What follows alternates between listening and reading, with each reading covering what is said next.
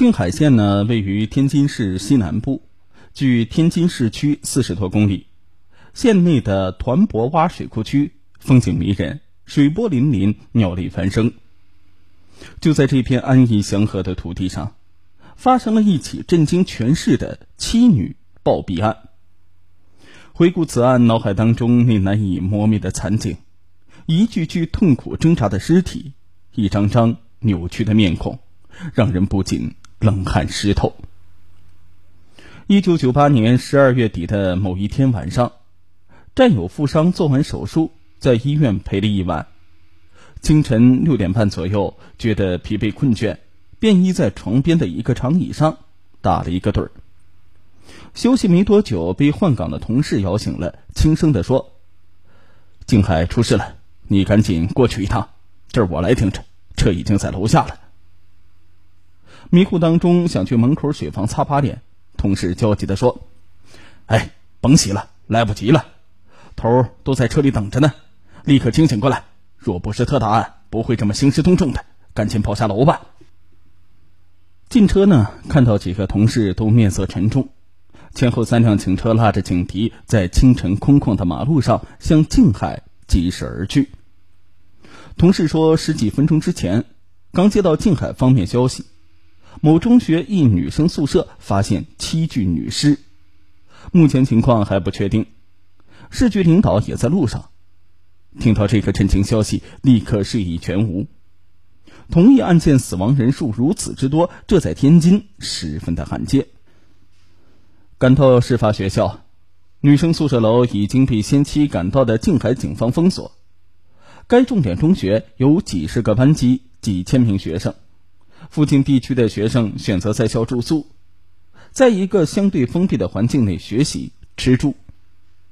难以相信，就这样一群优秀的学生，即将步入大学的校门，怎么会发生这样的事故呢？进入宿舍之内，一股浓烈的刺激味扑鼻而来。凭借多年的经验，第一个念头就是这味道是农药制剂所持有的。环顾室内，心猛地被揪了一下。那惨不忍睹的场面，强烈的冲击着视神经。七具年轻女孩的尸体，七扭八歪的横卧在室内，有的蜷缩成一团，面部表情扭曲，嘴角还残留着白沫状的呕吐物。死前大小便已经失禁，显然在临死之前有过痛苦的挣扎。一个女孩翻滚到床下，匍匐在地，双手保持挠地姿态。地上赫然出现几缕抓挠的痕迹。一具尸体靠在床边角落，紧紧抓着被子，仰面瞪着双眼死去，仿佛在期盼着黎明早些到来。还有一具女孩尸体，头发蓬乱，紧抓着一个可爱的毛绒玩具，双手指甲深陷其中，临死也被松开。直觉来看，他们死于急性的药物中毒。从毒发到死亡，短短几分钟时间里，最长不超过二十分钟。摄入剂量应该极大，几乎没有挣扎和呼救的时间。毒性发作之后，促使呼吸极其困难，仅仅象征性的翻滚几下就即可死亡。但凡能坚持走出这个宿舍进行呼救。能被其他人所察觉，或许还能见到今日的朝阳升起。对现场女尸呕吐分泌物、杯中残留物进行提取，送往化验室分析。仔细观察几具女尸，发现了一个惊人的特征：瞳孔急剧缩小，如针般大小，白色眼球异常醒目。这个怪异的场景令人不寒而栗。是什么毒性？造成如此诡异的针尖般的瞳孔呢？在现场又提取了指纹，并将每一样物证带回检查。其中还有一个谜点：宿舍内共摆放了八个床位，屋里共有七具女生尸体。那个幸存的女孩是谁？为什么她能够侥幸的逃过此劫呢？到底使用了哪种有毒物？又是谁下的毒？一问一个接着一个的到来。同宿舍八人当中，唯一的幸存女生很快就被找到，对其进行隔离审查，到目前暂未吐露任何实情。看着这些身遭不测的孩子，弱小无助的在这个无情的黑夜当中慢慢走完自己的一生，实在是令人痛心。这七个年轻的女孩，没有一个人能够活着走出宿舍，没有一个人能发出呼救声引起别人的注意。他们仅仅是十七八岁的高三学生。再有半年就迎来高考，实现自己的梦想，却以这样的痛苦方式死在宿舍里，在场的人无不惋惜。转天调查结果出来了，七名女生是死于有机磷中毒，在女生的肠胃内、呕吐分泌物以及杯子里都发现了剧毒农药甲拌磷的成分。甲拌磷呢，也就是俗称的三九幺幺。属于一级剧毒农药，透明并有轻微臭味的油状液体，神经毒药，其毒性大，致死量约两毫克，服用者可在十分钟之后发作致死。甲拌磷经消化道、呼吸道以及皮肤进入人体之后，使得胆碱酯酶低于正常值，引起呼吸中枢抑制和循环衰竭，最后导致呼吸机瘫痪。并伴随肺水肿致死。对女生尸检的时候，闻到类似大蒜的臭味儿，有瞳孔极度缩小，有呕吐、失禁现象，血胆碱酶偏低，内脏检查发现有明显的肺水肿，这些死尸症状也对应出检测到的甲拌磷成分。事发半夜，可怜的女孩们因死亡迅速，也来不及注射抗胆碱药阿托品。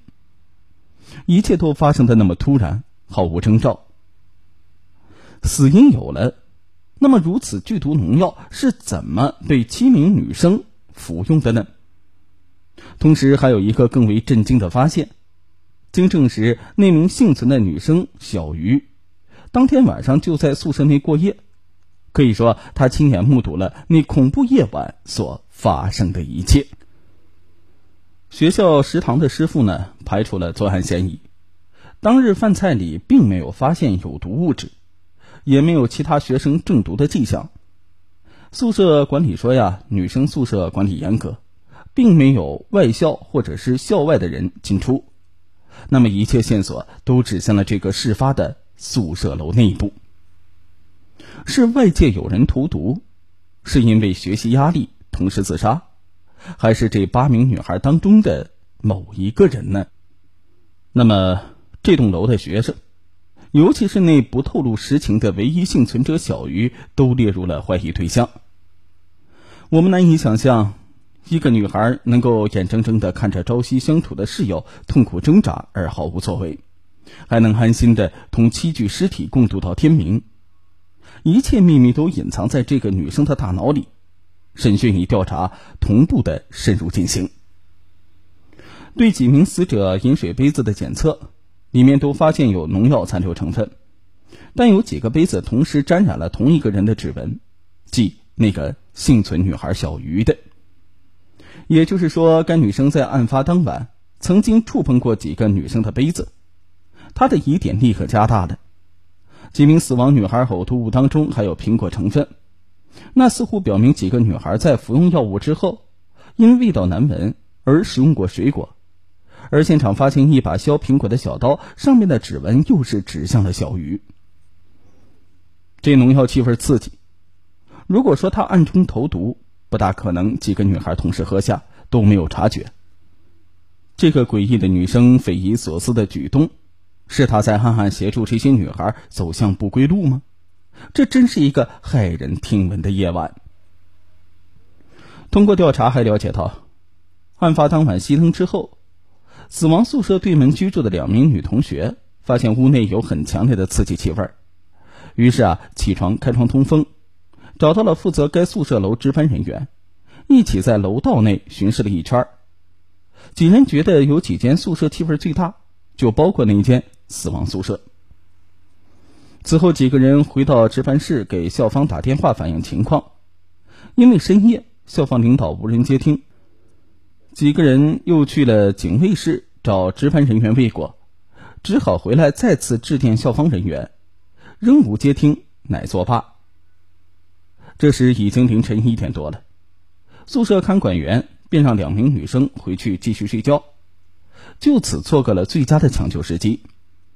同时，又一个线索反映出来：静海某门市部一个销售人员表示，事发前一名女生买过零点五公斤一瓶的有机磷农药甲拌磷，经指认正是那名幸存的女孩。在经过老师以及同学的大量走访之后，了解了大量事实。决定对小鱼加大审讯力度，最后他招供了。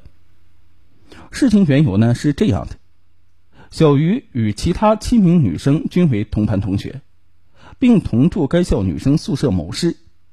他与其中一名小刘关系较好，形同姐妹。